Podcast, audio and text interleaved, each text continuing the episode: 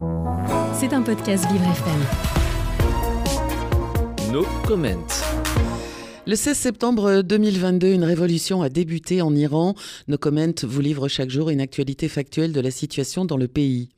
Asti Hossein Panahi, adolescente de 16 ans qui était tombée dans le coma début novembre 2022 après avoir reçu des coups de matraque sur la tête lors d'une manifestation, est sortie de l'hôpital après 5 mois et demi. Elle ne peut plus marcher. Ses parents subissent des énormes pressions pour se taire.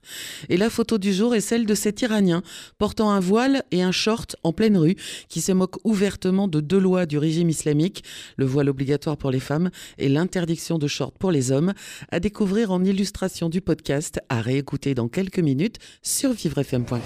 C'était un podcast Vivre FM. Si vous avez apprécié ce programme, n'hésitez pas à vous abonner.